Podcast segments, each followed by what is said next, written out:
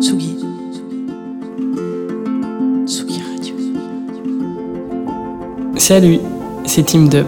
Vous écoutez Ailleurs et Autrement.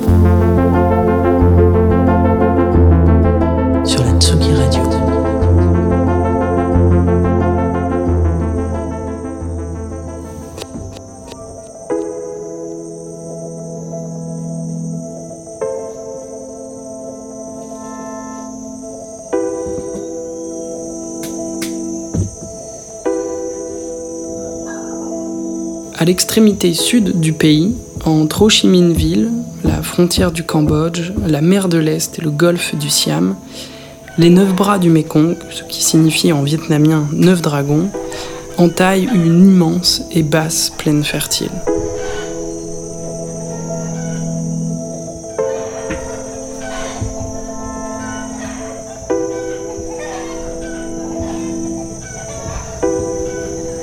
De sa paresse et son indispensable présence, il a trouvé au cœur des six pays qu'il traverse une place essentielle chez les hommes et les endroits qu'il façonne, à la fois nourricier, transporteur, faiseur de mythes et de poésie.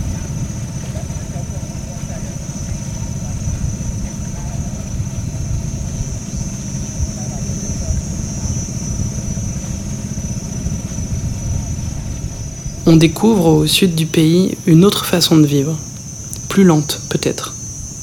La luxuriance des petites agricultures, des vergers débordant de fruits mûrs, des fleurs écarlates, palmes vertes, cocotiers, caféiers, cacaotiers entourent les innombrables villages des îles intérieures.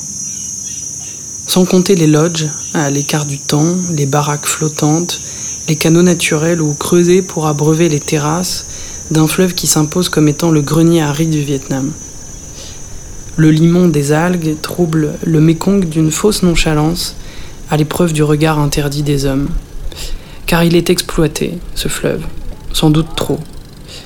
Si tout semble encore préservé d'une pollution à outrance, les barrages en amont des autres régions qu'il transperce, le mouvement incessant des jonques, des bateaux et du fret, laissent régulièrement sur ses bords une couche résiduelle de plastique.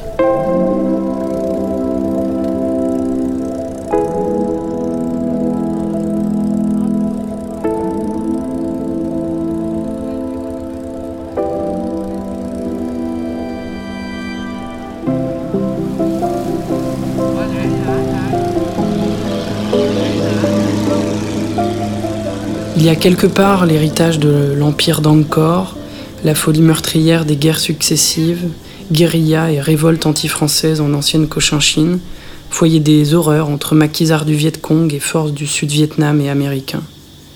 Il y a aussi l'esprit d'un pays de résistance, de résilience, où les sourires offerts aux touristes, absentés de tout cynisme, sont loin d'être faux. Alors, on prend un vélo, on tire des bornes près de miteux, accueillis chez les gens, qui nous coupent à l'ombre d'une cour où gueulent des coqs de combat une fraîche noix de coco. On contemple ces soleils d'Asie qui savent s'éteindre comme un mirage au fond des eaux, rouges et remplis de mystique, entre un temple bouddhiste et la barque d'un pêcheur.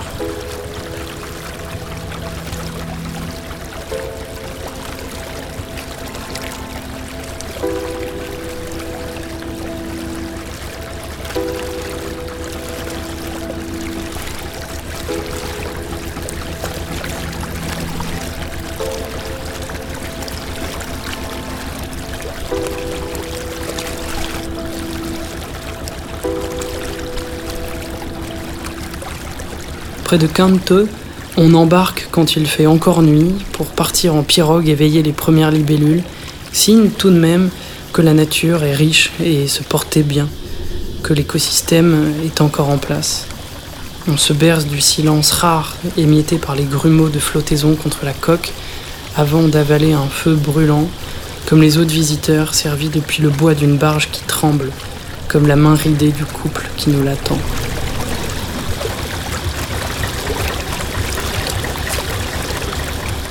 Marché flottant, le soleil pose déjà son enclume, ça casse la tête, mais plus loin il y a des fruits et des ananas.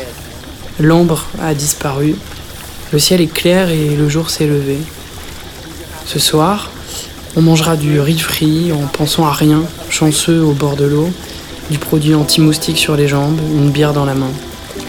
D'ici, c'est rustique, c'est parfumé. Les insectes font un boucan pas possible. La nuit dépose une brume laiteuse sur les bras du Mékong. Ce fleuve qui charrie les sédiments, l'histoire et la floraison.